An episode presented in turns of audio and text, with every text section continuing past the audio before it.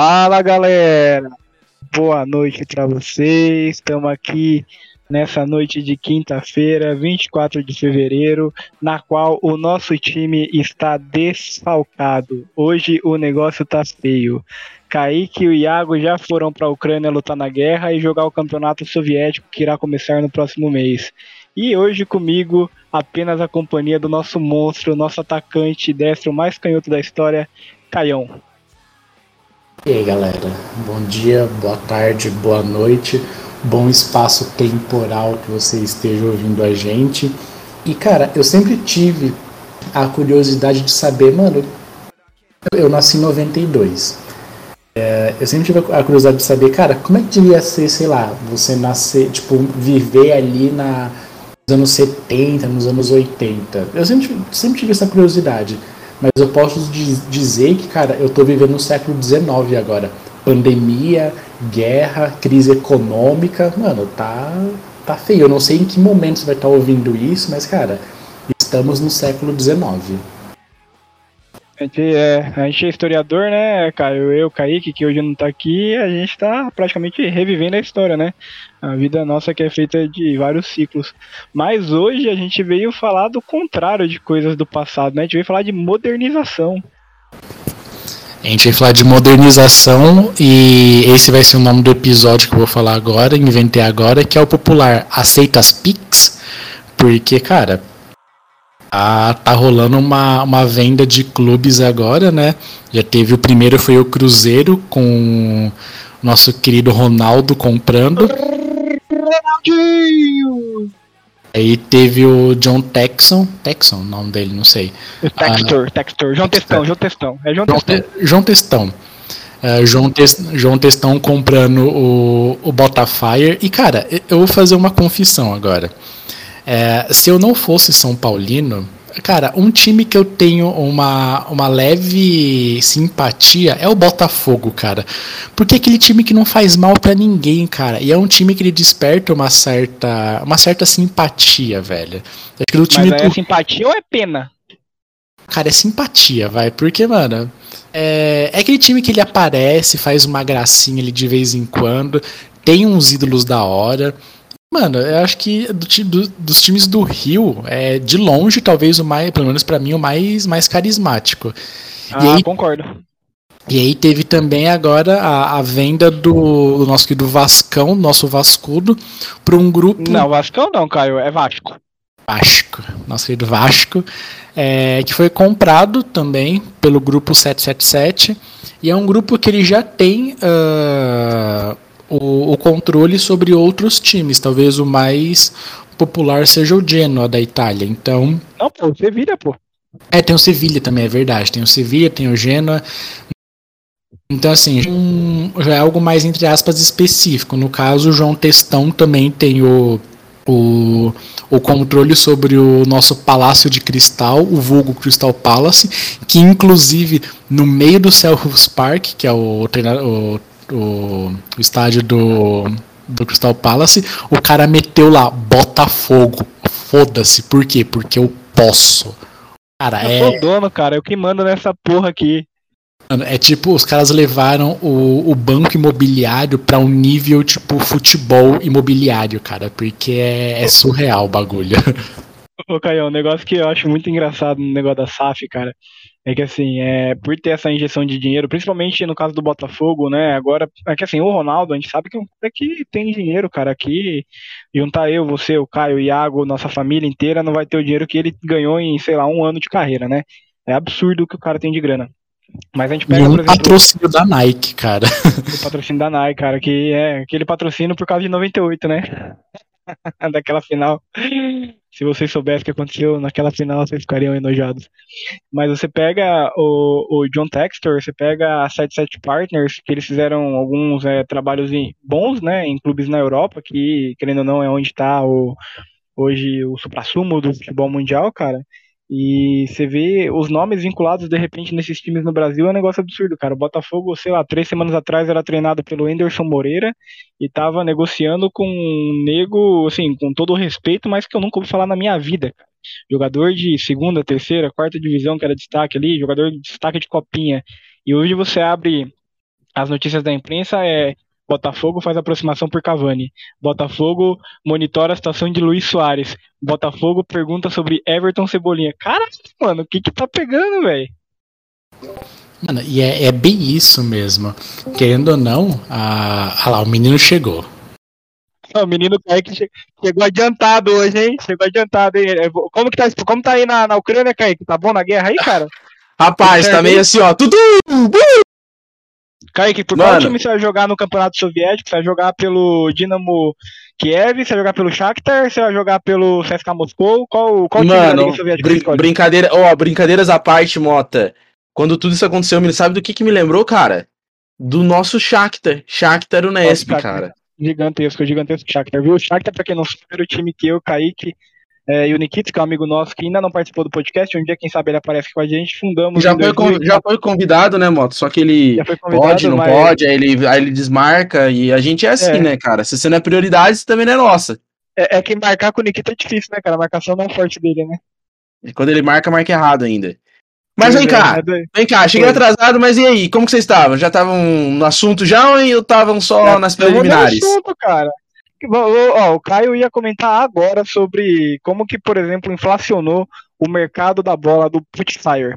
Porque o que eu tava comentando agora era que o Botafogo, ele, duas, três semanas atrás, era treinado pelo Anderson Moreira, e ele tinha vinculado para o mercado de transferências, cara, jogadores assim, é bem.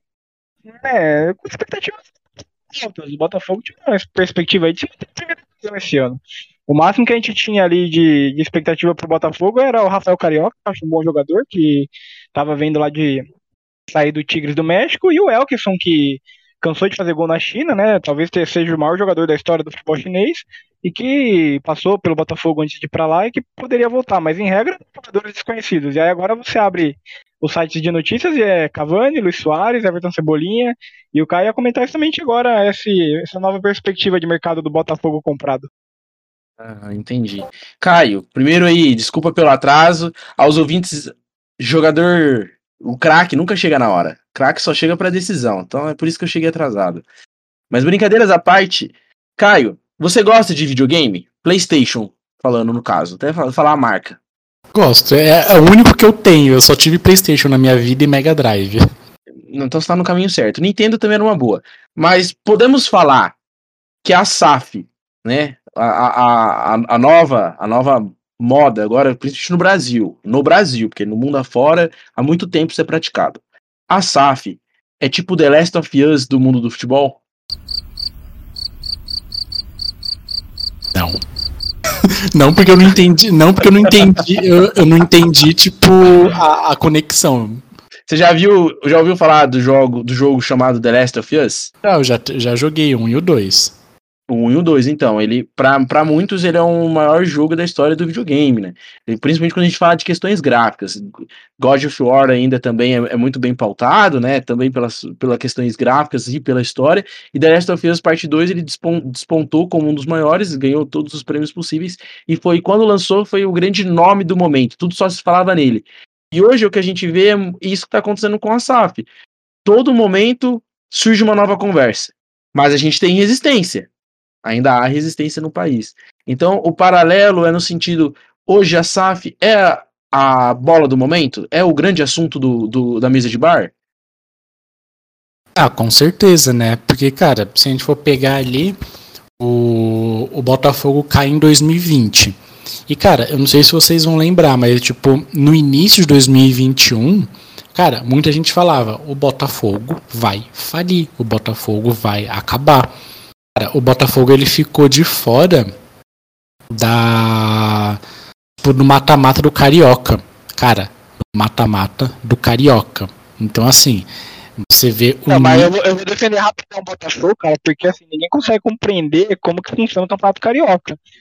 Então, assim, eu vou, vou defender nesse momento o Botafogo porque você tem que ganhar você tem que ficar em quarto lugar na competição de menos cartões amarelos, na terceira fase do segundo regimento do módulo 4 do Mineirão, você conseguir classificar para semifinal da Copa Rio. Isso ainda não tem garantia de ser campeão carioca. Não dá para entender aquilo lá.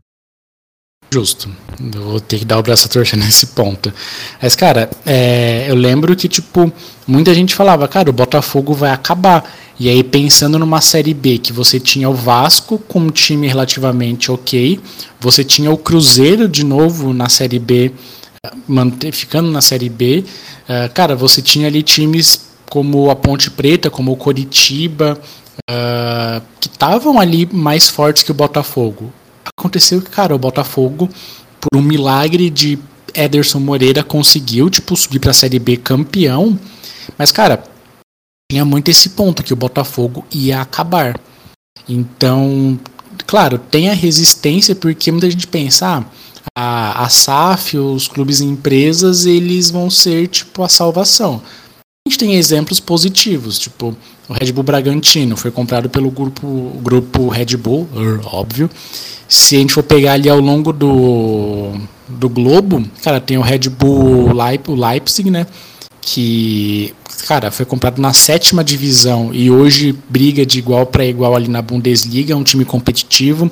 Você tem o New York Red Bull. Red Bull.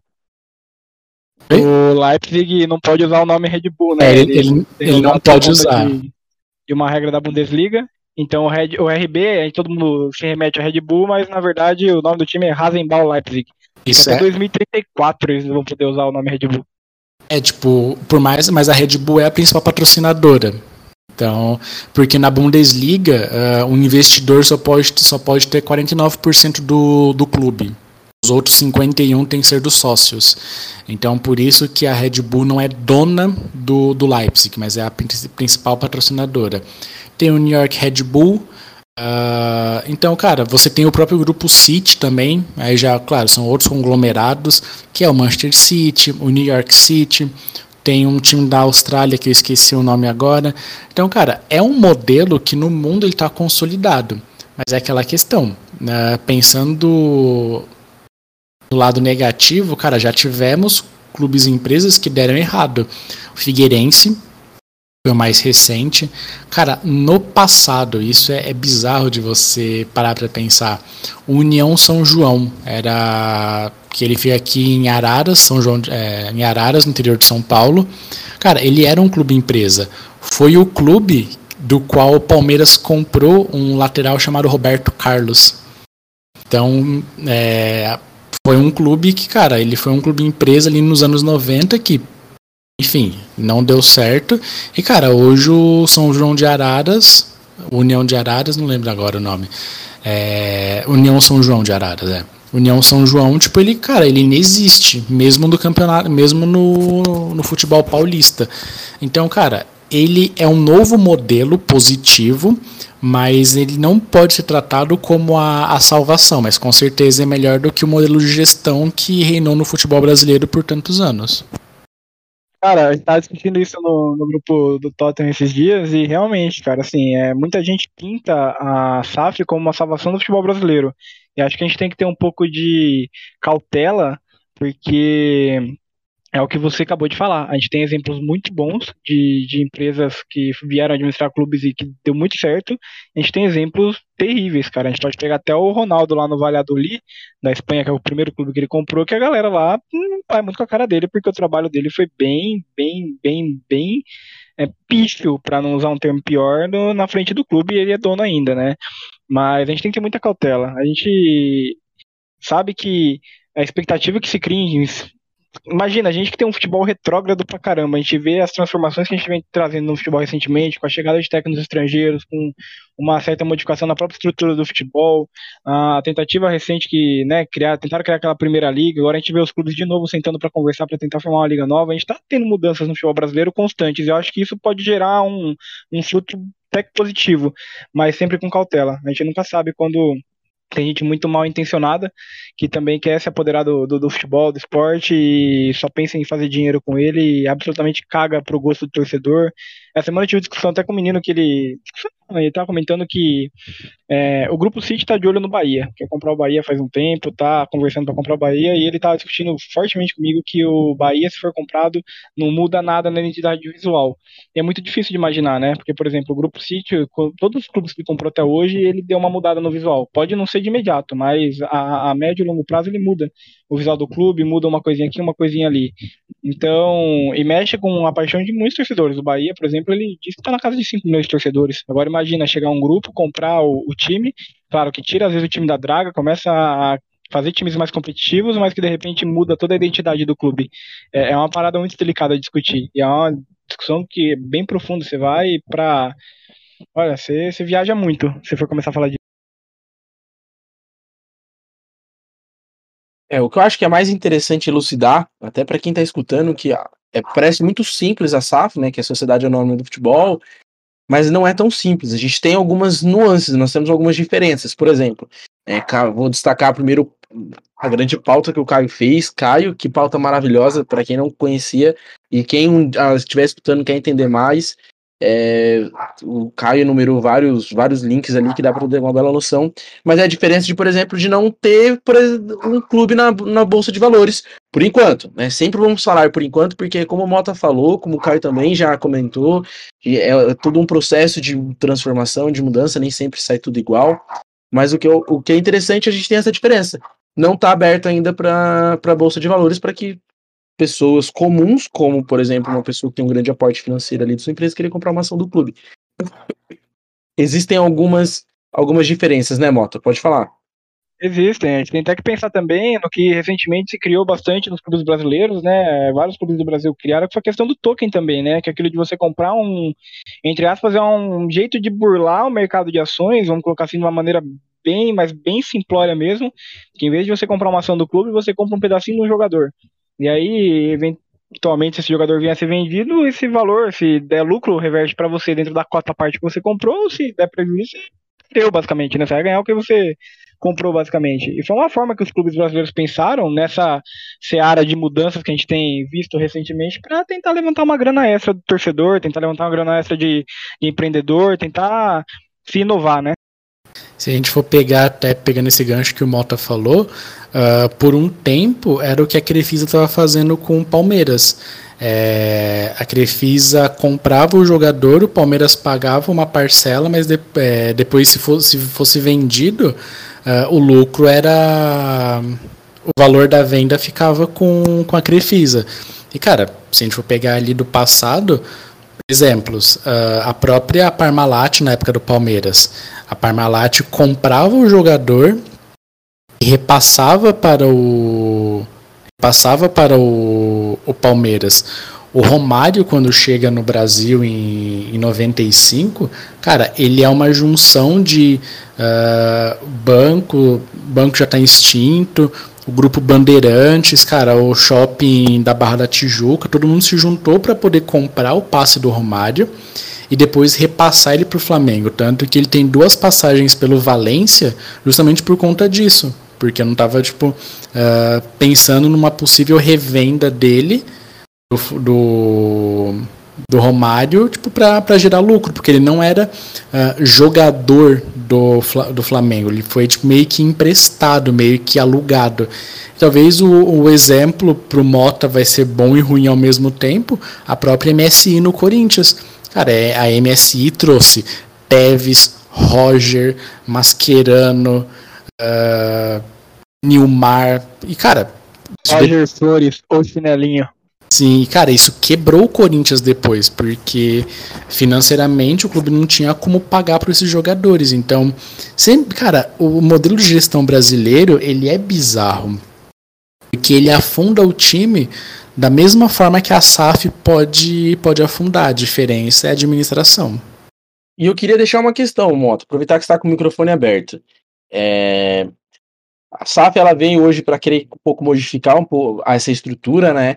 Permitir com que os clubes tenham um pouco mais essa injeção monetária, dessa injeção financeira, ao mesmo tempo não depender de bancos, né? Porque hoje ele, a injeção ela ocorre de duas formas, ou através de empréstimos bancários, ou através de revendas de jogadores, né, que são as receitas de entradas, que sabemos que vão continuar sendo fundamentais. Importante ressaltar que num clube com a, com a sociedade anônima, isso não altera, porque a visão do lucro ela ainda existe.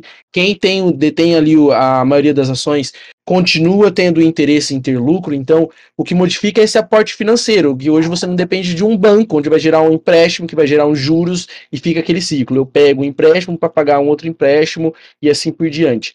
Por que que hoje, Mota, existem clubes como Corinthians, Flamengo, São Paulo, próprio Palmeiras, que relutam em aceitar a ideia da SAF? Eu acho que é uma questão estrutural do nosso futebol.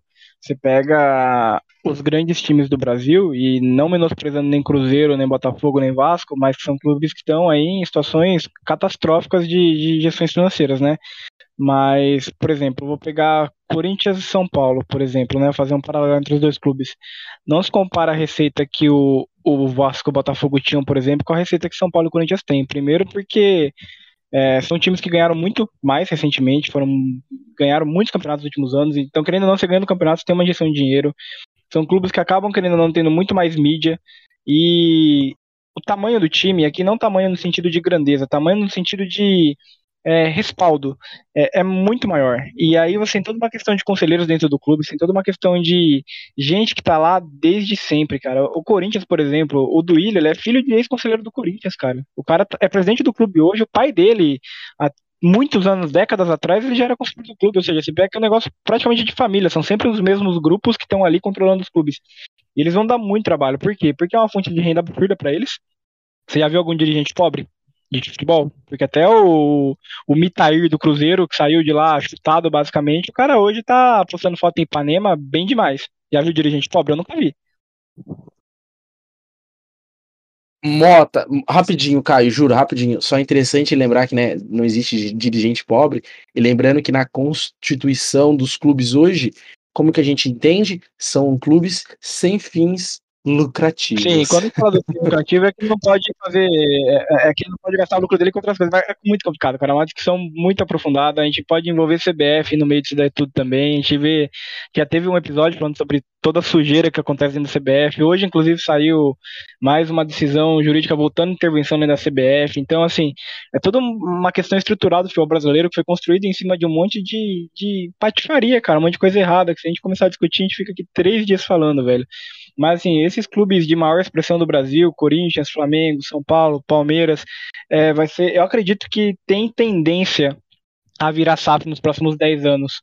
Mas vai ser com muita briga. A gente pode pegar o Vasco, que estava numa draga, numa situação financeira catastrófica. O Vasco também quase penhorando São Januário.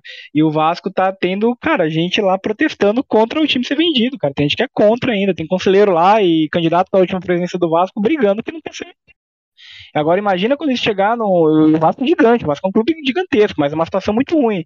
Agora imagina se isso está acontecendo no Vasco, que está lá, na beira da falência, imagina quando chegar num Corinthians, num São Paulo, num Palmeiras, que financeiramente, por mais que também tem vários problemas, são melhores. E nessa questão, cara, é engraçado a gente parar para pensar que, igual o Mota falou, né, tem muito dirigente, cara, que é quase um, um rolê geracional. Mano, você pega ali, geralmente, claro que não é via de regra, mas esses dirigentes são profissionais liberais, então eles vão ter um tempo maior para, cara, pra, entre aspas, monitorar ali, de, tipo, gerir um clube, onde, cara, ele vai lidar, ele teoricamente não ganha nada, porque são poucos os locais, os times que pagam salários para seus dirigentes. Se eu não me engano, São Paulo é um deles, posso estar falando muita besteira agora. Mas, cara, é, imagina você deixar um cara, muitas vezes sem preparo, gerir salários que são, tipo, cara, 10, 15 vezes maior do que ele ganha. E só para citar essa questão da, do clube empresa ou clube ter dono, dar uns exemplos negativos, cara, por exemplo, na Premier League, todos os times têm dono. Uh, como a gente já comentou, né, tá tendo essa questão do conflito entre Rússia e Ucrânia. Cara, já teve gente falando que não quer que o Abramovich seja mais dono do Chelsea, porque o Abramovich ele é russo. Uh, recentemente a gente comentou sobre isso. O, esqueci o ex-nome do dono do Newcastle. Cara, ele era odiado. Tipo, todo jogo a torcida pedia para ele vender o clube. Tanto que a torcida preferiu que o Mohammed bin Salman, que é o príncipe da Arábia Saudita, que tipo ele está sendo acusado por assassinato, preferiu ele do que o antigo dono. A família Glazer, que comprou o United em 2005, é, logo depois que, ele, que, o United, que o United foi comprado, é, torcedores fundaram, entre aspas, um novo Manchester United que hoje compete na, nas divisões, tipo, nona, oitava divisão. Então, cara, tem muito dessa questão. E sobre a família Glazer, um ponto interessante. É, eu não lembro o ano que eles fizeram isso, mas uh, de 2000 e, sei lá, 2012 até tipo 2020, eles pegaram um período, não é esse que eu falei agora, onde a, o clube deu mais lucro para a família Glazer do que eles investiram no clube. Então, cara, é, é essa questão. A partir do momento que o clube ele é vendido, que ele se torna uma empresa, ele vira literalmente uma empresa. Então, a função dele, para quem é dono, cara, é lucro. Então, você tira ali qualquer uh, amor, paixão. Foi igual que o André Rizek falou, acho que semana passada. Os verdadeiros donos do, do Botafogo são os torcedores. Cara, não. O dono do Botafogo, como o Mota falou, é o João Testão. É, o, o, Botafogo tem a sua torcida, o maior legado do Botafogo é a sua torcida, mas dono hoje é o João Testão. Você, Kaique, que, que você chegou depois aí? O que, que você tá achando dessa parada do SAF aí? Faz um apanhado seu aí do, do que você entendeu, o que, que você tá achando, o que, que você acha que vai vingar, o que, que não vai vingar. Mota, é, é, muito complicado a gente falar em vingar, justamente porque na, a construção do, da SAF aqui no Brasil, ela tá cheia de nuances, ela tá cheia de gatilhos que a gente não sabe até onde isso vai inflacionar ou não. Mas uma coisa é fato, eu vejo como uma tendência, né? Porque cada vez mais se prova no Brasil que os clubes, da maneira que eles estão, organizados da forma que eles estão, não funciona. Não dá para falar, ah, mas tem o Flamengo, ah, mas tem o Palmeiras. Pô, mas a gente tem dois clubes perante a milhões. A gente tem muito clube nesse país e poucos conseguem sobreviver exclusivamente de suas rendas. Necessitam o tempo todo de um empréstimo bancário, necessitam de um aporte de um empresário, que depois cobra juros, aí vira em direitos de atleta e vira esse ciclo vicioso que entra o clube. Então, o que eu acho que é muito complicado é que a gente nunca consegue ter um parecer, às vezes, muito claro do que esperar quando a gente fala em leis brasileiras. Mas eu vejo como inevitável essa mudança da SAF. Né? Porque é a grande vertente hoje no futebol. A gente vê os grandes clubes com com essa estrutura e até maior. Você vê clubes com a, onde as suas ações estão na bolsa de valores. Temos, por exemplo, o LeBron James, ele é acionista do Liverpool, que é o clube do seu coração. Né? Óbvio, não, não tem grande quantidade de ações, não é aquele cara ali que vai decidir muita coisa, mas ele tem uma parte da de ações e ele pode investir no clube que ele tanto deseja. Então a gente tem, por exemplo, em contrapartida, né, no Bayern de Munique, ele, ele fez uma SAF diferente. Essa SAF ela é constituída por empresas, é tipo uma holding. Então ali, por exemplo, quem é a, a, a grande responsável pela, pela gestão do Bayern? A Adidas, né? Tá literalmente ligado à Adidas. Adidas tem ação. Eu não sei se a Audi tem, mas a Adidas eu tenho certeza. Isso faz com que, quando você pensa numa gestão profissional, muda-se também os interesses e a forma de olhar para o mercado. Porque dirigente tá sempre querendo pensar em poder, é questão política, né? Eu quero permanecer aqui no grupo, então eu vou tentar fazer de tudo para que o meu grupo permaneça. Se eu não ficar, que seja alguém que eu indique. Então, isso é muito complicado. Quando a gente tem essas, essas empresas por trás, esses investidores, eles querem o quê? Lucro, organização para lucrar. Você vê o próprio Red Bull, né? Então, eu acho que no Brasil a gente tem uma grande possibilidade sim de crescimento e de transformação. Como você mesmo mencionou, ali está surgindo uma nova liga, onde não está para quem, quando a gente fala uma nova liga, você que está escutando pode estar tá pensando, ah, vai ter um novo campeonato. Não, não é isso. A ideia é que juntam-se alguns clubes, se eu não me engano, são 10, né? E entre esses 10, eles vão tentar pensar de forma que venha a valorizar os 10. É como se formasse um bloco, né? Até onde vai? Não sei. Nós temos ali grandes candidatos a querer quebrar o, o grupo no meio para ver vantagem sozinho. Mas é o, já é um vislumbre novamente de tentar modificar, porque o que a gente tem certeza é o futebol brasileiro organizado do jeito que tá, sendo conduzido pela CBF da maneira que tá sendo, não tá legal. Não é vantajoso. Os estaduais cada vez mais, cada vez menos valorizados. Os torneios não, não crescem na medida que crescem as receitas. Hoje, por exemplo, você quer assistir um campeonato estadual, cara, eu não sei mais onde eu assisto. Você tem campeonato na Amazon, você tem campeonato numa HBO, você tem campeonato no Premiere, você tem campeonato na TNT, no estádio TNT. Eu não sei mais onde assistir, vocês sabem? Todo dia é uma luta. No estádio, sim, mas é o mais difícil. Lá eu sei que tá passando, com certeza. para mim, que mora a distância, a, dist a distância que eu moro do estádio onde eu gostaria de assistir. Então, assim, o Brasil ele apresenta uma, uma capacidade muito grande de crescimento. Mas se vai funcionar, é preciso a gente parar para entender e, e, principalmente analisar como serão esses primeiros passos dessas SAFs que já se organizaram. Ronaldo, né, o próprio João Testão, veio agora do Vasco. Né, e uma característica: os clubes comprados enfrentam grandes dificuldades. Eu concordo, eu concordo, concordo com você nessa parte de que acredito que os clubes do Brasil vão ver muito como que essas SAFs vão se desenvolver aqui agora, para depois, eventualmente, se transformarem também. É, se a SAF der certo, principalmente com esses clubes agora que tem mais mídia, né, como Cruzeiro, Botafogo, Vasco, que o Caio mesmo trouxe o exemplo do Figueirense, por exemplo, que foi desastroso. Mas se eventualmente der certo com esses clubes grandes, a gente vai ver muito time é, de menos expressão é virando SAF, cara. A gente vai ver daqui a pouco um Atlético Goianiense, Goiás, é, Curitiba, todos esses clubes aí também querendo virar SAF, porque é a oportunidade de ouro deles de ter uma injeção de dinheiro ok, de uma forma mais fácil e tem, sem ter que ficar pagando depois empréstimo, como você bem pontuou mais cedo, Caí. E Caio, hoje, é, o que falta pra gente falar assim no Brasil que vai funcionar é esse grande exemplo? É esse grande modelo de gestão equacionada pela SAF? Uh, se a gente for parar para ver, o futebol brasileiro ele é muito Maria vai com as outras, ele é muito de fases.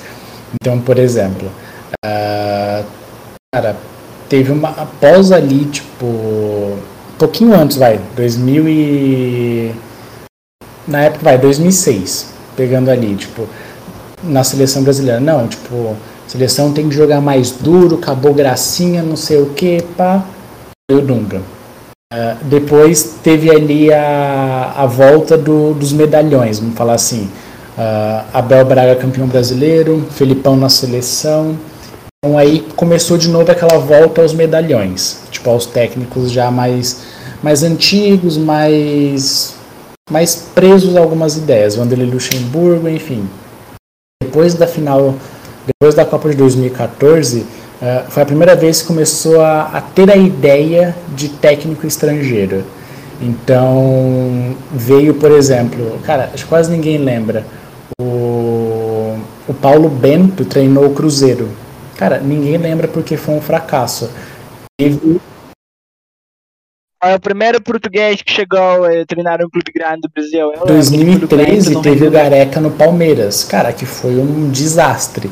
Então, assim, Uh, depois teve ali com, com a ascensão do Carilli, não, vamos começar a dar chance para quem é treinador da categoria de base. O tanto de treinador que não teve, Carilli, Zé Ricardo, Jair Ventura, uh, o próprio Rogério Ceni também, mas é mais uma questão de testa de ferro. Uh, aí depois. Barbieri, que hoje está bem lá no, no Red Bull. Barbieri também. Uh, aí depois veio o Jorge Jesus. Cara, depois do Jorge Jesus, teve, tipo, talvez a grande explosão de treinadores estrangeiros.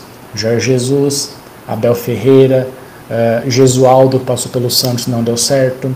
São Paulo, que deu certo no Santos, não tão certo no Galo. Crespo no São Paulo, que saudades eu tenho desse argentino gostoso. Uh, então, cara, teve agora Vitor Pereira, o monstro, o Deus, esse lindo, gostoso que agora é o, É Vitor Pereira, né? Como é, é o nome dele? Estou pereirizado, cara. O Pereirão chegou pra dar conta, hein? Esquece. Parece que o Mota tá com o microfone lá na, na garganta, ah, né? Tá cara, tá junto com o Rodriguinho aqui, mano. Você é louco. O VP chegou, meu amigo. O VP chegou. Aí teve o Vitor Pereira, então, cara, E aí tem o futebol brasileiro, ele é de onda. Então, cara, é, a partir do momento que teve ali essa ascensão da SAF com Cruzeiro, Botafogo e Vasco, é uma questão de tempo até isso pegar outros times. Vai dar certo? Ninguém sabe. Mas que vai acontecer, isso é fato. É, meus amigos. Temos que acompanhar, né? Mas acho que vai ser interessante partir das nossas análises também desses três clubes que enfrentavam grandes dificuldades financeiras, mas que são grandes sim. Não dá para falar que Botafogo, Vasco e Cruzeiro são clubes pequenos no nosso país, são clubes que detêm uma grande história. Então, acho que vai ser interessante saber principalmente aquela questão que o Mota trouxe, né? A questão cultural. Até onde eles vão querer mudar. Porque o, Braga, o Red Bull, por exemplo, mudou muita coisa no Bragantino. Do uniforme ao escudo. Né? Então, e tudo foi muito bem aceito. Como que serão nesses clubes agora de grande tradição, de muito tempo? Como que você vai mudar, que, por exemplo, querer fazer uma transformação no escudo do Botafogo, que é marcado pela estrela solitária? Então fica aí essa questão para a gente entender como que serão as ações dos dirigentes e principalmente do grande investidor. E falando também né, em investidores, semaninha da Champions, o que, que vocês acharam? Opiniões? E Caio, hoje você solta sua aposta, viu, para a Copa do Mundo, hein? Nossa, é verdade, Caio. Não, esquece Champions, cara. Caio, quem vai ganhar a Copa do Mundo? Inglaterra, caralho. Ah, Nossa, ousado. Beleza. Ousado. Para todos os ouvintes, Caio apostou em Inglaterra. Mantendo a tradição, Mota, você prometeu o quê? Eu prometi para ele. Cara, eu nem lembro que eu prometi eu pra ele. Tem que procurar no episódio lá. Eu prometi 50 litros de chopp. Você prometeu 50 litros de chopp? Eu prometi uma janta, não foi? Uma janta pro, pro Caião, onde ele quisesse? Uma janta onde ele quisesse e o Iago prometeu também outra coisa, né, o Junuba? Iago prometeu um combo, era dois lanchão. Mas assim, dá pra gente fazer o seguinte: uh, eu ainda mantenho, vai ser Inglaterra campeã. Só que. E... Cara, sabe o que vai ser Inglaterra? Vai ser Inglaterra. No Hurricane? Não, vai ser Inglaterra porque, cara, se tem um ser humano que merece ganhar alguma coisa nesse mundo, chama Harry Kane. Depois do que ele fez domingo, depois do que ele fez domingo, eu, eu falei isso pro Moto, eu falei, mano, eu tenho dó do Harry Kane. Porque, mano, ele, tipo, engoliu o Manchester City. E, cara, ele vai ser igual o Loris, porque o único título que o Loris tem é uma Copa da França, como ele jogava no Lyon, que foda-se, é a Copa do Mundo. Harry Kane vai ser a mesma coisa. O Harry Kane vai se aposentar com o único cara, título da Copa do Mundo. Os dois ganharam, os dois ganharam uma Audi Cup. Você respeita, você comemora a Copa Mickey, eu posso Justo. comemorar a Audi Cup também. Ganharam uma Audi Cup com o Tottenham. Mas, cara, o Kane, eu vou nem entrar no mérito dele porque ele jogou muito contra o City, chegou no Burnley ontem, a gente conseguiu perder. Isso é mais, to... isso é mais, isso resume o que é Tottenham, cara. É tipo você enfiar três gols no City e você tomar um gol do Burnley. Assim, Sim, é isso. É, é, é, esse time que eu escolhi torcer, viu? Quem tá ouvindo aí. Eu literalmente escolhi, eu pude escolher. Eu podia torcer pra um time que ganhasse as coisas, mas não. Eu resolvi torcer pro Tottenham. É por isso que às vezes eu falo, eu sou muito burro. Cara, eu escolhi bem, torcer pro Liverpool quando o principal atacante era o Andy Carroll. Mas assim. Grande Andy Carroll. Caramba, hein? E que reviravolta aconteceu na vida do Andy Carroll. Ó, né? Mas assim, rapidão, em relação à aposta da Copa do Mundo, cara, a Inglaterra é campeã. Correndo por fora, vai dar ou Bélgica ou Alemanha, mas campeã vai ser Inglaterra. Bélgica nunca não, chega. Valeu Inglaterra, o resto. Bélgica nunca Bélgica, chega. Bélgica é. Ela sempre. Bélgica é o famoso cavalo, cavalo belga. Tem que mudar o. Tem que mudar a piadinha já... pro cavalo belga. Não, é bem isso, Mota, porque sempre bate na trave e nunca. Ah, eles já tem, eles já estão, já tem uma a bola que eles vão jogar em campo já tá lá, que é o Hazard, né? Meu Deus do céu! É isso aí, galerinha! 21 horas e 55 minutos do louquinho, meu! Mano, você tá. É impressão minha ou não dá pra entender o que o Mota ah, fala, entendi cara? agora. Ah, então tá bom. Não, nem o tempo tá meio doido. Kaique é, Kaique é surdo, cara. Kaique é surdo. Kaique é, chega atrasado, é surdo, pelo amor de Deus. Jogador cara. É que nunca chega Ucrânia, tá, tá, difícil aí na Ucrânia, né? Jogador cara. Tá difícil aí na Deus Ucrânia. Deus me livre, né? cara. Brincadeiras à parte, que situação triste, viu? Chega a ser. Triste, mas daqui, daqui a um tempo vai ter a, a Champions soviética, né? Porque Vai ter os times da Ucrânia, vai ter os times da Rússia, daqui a pouco eles anexam a Polônia, daqui a pouco vai a Letônia, a Estônia, a Geórgia, a Belarus, vai voltar, né? Vai ter um campeonato Champions só dos caras lá. Não, é, eu tava vendo uma matéria, e uma matéria não, tava lendo, vendo um vídeo que vale muito a pena, que foi a, a uma live que o Casimiro, né, o grande Casimito, fez com o professor, e, e justamente tá, a questão que ele levantou é, foi essa. O que vai parar a Rússia? Se ele pode fazer isso, o que vai parar a Rússia? Não é nem pra falar que é o inferno russo, porque. Só um homem pode parar a Rússia, cara. Quem, Mota? Pelo amor de Deus, não faça piada. Durval. Durval. Durval? Durval é o único homem capaz de parar a Rússia. Você não tá falando daquele zagueiro que jogou no Santos, não, né? Não, não é aquele zagueiro, é o zagueiro que jogou no Santos. Durval é o único homem capaz de parar o Putin. O homem que nunca sorri. Nunca sorriu. O Putin olharia pro Durval e teria medo do Durval, cara. Ele não invadiria a Ucrânia se o Durval jogasse na Ucrânia. no pior que eu, não, que eu entendo, eu entendo. Rapaziada, mas eu acho que dentro do que a gente estava proposto hoje, a gente conseguiu falar um pouquinho que era sobre a SAF, né? Trazer um pouquinho de lucidez aí para tantas discussões e principalmente calma, meu jovem gafanhoto que está escutando e já imaginando, meu clube vai virar. Calma, jovem gafanhoto. Isso é muita coisa em jogo. Hoje, para um clube virar SAF, precisa passar pelo conselho, assembleias, depois é para conselho. Tem muita coisa envolvida. Então, calma. Mas vamos ver, vamos ver e acompanhar esses três clubes que já servirão de um de um campo de estudo aí uma amostragem. Concorda, senhor advogado Mota? Eu não concordo nem discordo, muito pelo contrário. Caio, eu acho que a grande questão é: não vamos estabelecer uma meta, vamos deixar a meta em aberta, pois quando atingirmos a meta, nós dobramos a meta. Concordastes? Cara, eu, eu vou chegar lá no, em Cotia eu vou bater no, no portão, chegar pro, pra diretoria e falar, ô, oh, aceita as Pix? Quero comprar o São Paulo. Vai ser isso, cara. e do jeito que o time tá quebrado, um Pix de cincão, viu?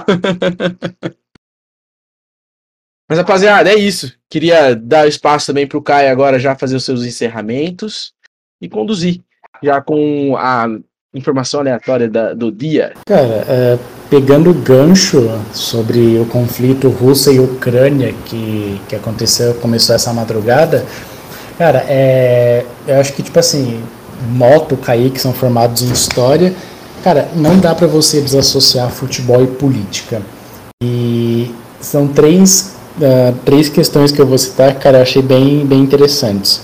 Uh, na Copa de 2018, nas quartas de final, a gente teve Croácia e Rússia. Foi pros pênaltis e tal, foi, foi, um puta jogaço, cara. Foi um jogo da hora. Uh, a Croácia passou, né? Passou pra semifinal para pegar. Pra, venceu a. Venceu a Inglaterra. E na disputa de pênaltis, um jogador da Rússia, o Domagoj Vida, ele. Na comemoração, lembrando que a Copa, a Copa foi na Rússia Cara, ele, tipo, na comemoração, começou a gritar Viva a Ucrânia. E aí você para e pensa, né? Mano, o cara era croata, por que ele começou a fazer isso? Porque o Vida, ele jogou cinco anos em Kiev. Só que o mais interessante, ele gritou isso em russo. E aí você para e pensa, mano, Kiev, tipo, a capital da Ucrânia, né? E aí já vai para uma outra curiosidade, para segunda curiosidade.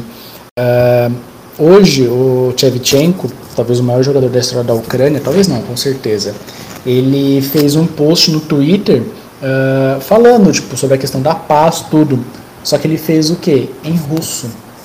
Por quê? O Tchevchenko ele nasceu em 76, na época da, da União Soviética ainda. Então, o Tchevchenko ele foi alfabetizado em russo.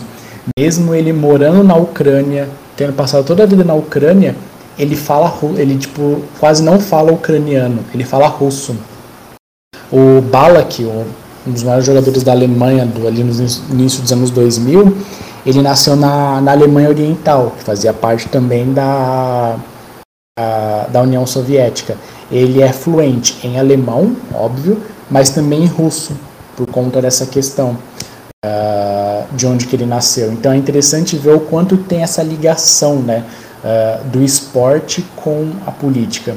E aí hoje a UEFA, a UEFA não, o Schalke 04, ela cortou o patrocínio da Gazprom, que é a maior distribuidora de energia e gás natural da, da Rússia.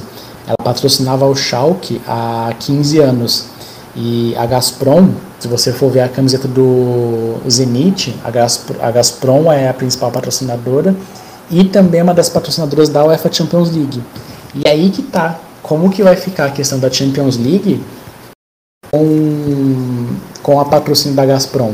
Lembrando que a final ia ser em São Petersburgo, muito provável que não seja, e um dos jogos, mano, é, é, tipo muito roteiro de filme. Um dos jogos da, da, da repescagem da, da Copa do Mundo é o que? Rússia e Ucrânia. Então, cara, é, quem fala que futebol e política não se misturam, ou não sabe o que está falando, ou é ignorante. É, só com essas informações, tipo, que eu acho bem interessantes Caramba, Caio, eu acho que isso é muito mais do que uma informação aleatória, cara. Acho que isso é uma informação importantíssima, principalmente em entender como o mundo é, é uma grande um grande ciclo, uma grande. O mundo é uma caixinha de surpresas. Não sei nem como explicar. Uma caixinha de surpresa, uma caixinha de Pandora.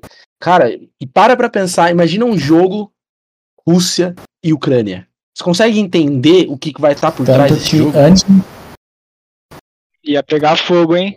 Eu ia fazer uma piadinha muito escrota. Não, não, chega. A gente tá num assunto interessante. Mas aí, só por curiosidade. Você consegue parar pra pensar. Mas até nessa questão mesmo, antes do conflito, cara, esse conflito ele tá, tipo, uh, não se desenhando, mas tem ali tensões desde 2014. Se eu não me engano, desde essa época, na fase de grupos e oitavas de final, uh, seja na Champions League ou na Liga Europa, times ucranianos e russos não podem se enfrentar. Muito aquela regra, né? Tipo, ah, nas oitavas, de, nas oitavas, times que você não pode jogar contra times que são, são do mesmo país ou que estavam na, no mesmo grupo que você. Eles aplicavam isso entre russos e ucranianos também. Então, cara, para quem quiser mais ter uma noção maior sobre isso, já, já deve ter falado desse podcast, que é o Fronteiras Invisíveis do Futebol. Eles têm um programa sobre a Rússia em duas partes. E, cara, eles explicam muito isso.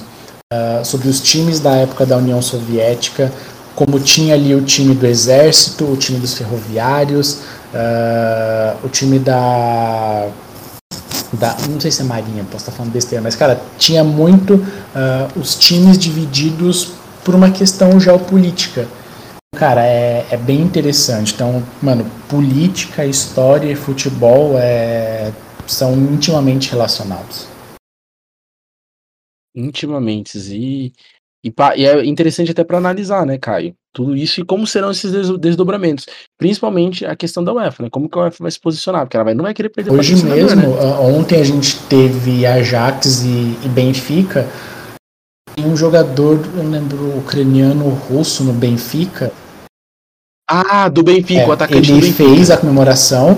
A gente teve hoje Atalanta e Olympique de Marseille. Atalanta e Olympiacos. O Malinovski, que é um jogador russo, um jogador ucraniano, ele fez dois gols e nos dois gols ele levantou a camiseta uh, dizendo tipo paz, paz para a Ucrânia. Então, cara, tem também ali jogadores brasileiros. O Shakhtar, na Ucrânia existem 31 brasileiros que jogam no campeonato ucraniano. Esses são do Shakhtar e os demais são divididos entre Dinamo de Kiev, uh, outros times menores e times da segunda divisão também. E eles estão pedindo ajuda para o governo brasileiro para voltarem para o Brasil, porque e estão todos isolados sim, sim. Hotel, viu, cara? Com o treinador do, do Shakhtar, também ele é português, esqueci o nome dele agora. Ele falou, cara, eu acordei 5 da manhã com três bombas explodindo. Então, cara, é essa questão. Paulo Fonseca, Paulo ele é Fonseca. senador da Roma. Então, cara, você tem ali uma relação política é, entre futebol. Isso a gente está citando só Ucrânia e Rússia, mas, cara, tem França e Argélia, já teve muito atrito no passado. Você tem ali, tipo, em menor grau, uh, mas França e Bélgica também. Você tem, tipo, cara, é, cara, Grécia e Turquia você tem também. Então você tem a relação muito íntima entre futebol e futebol e política, cara. Resumindo, daqui a pouco não vai poder ter jogo na Europa, cara, né, cara? A, a última coisa, que eu não, não falo, eu vou passar, passar a voz. Uh, o Alex, o, jogou Palmeiras, jogou no Cruzeiro, ele jogou muitos anos na Turquia. E, cara, ele, mano, ele já jogou, tipo, Palmeiras e Corinthians, ele já jogou Cruzeiro e Atlético, ele já jogou Fenerbahçe e Galatasaray. O cara só jogou, tipo, clássico pesado.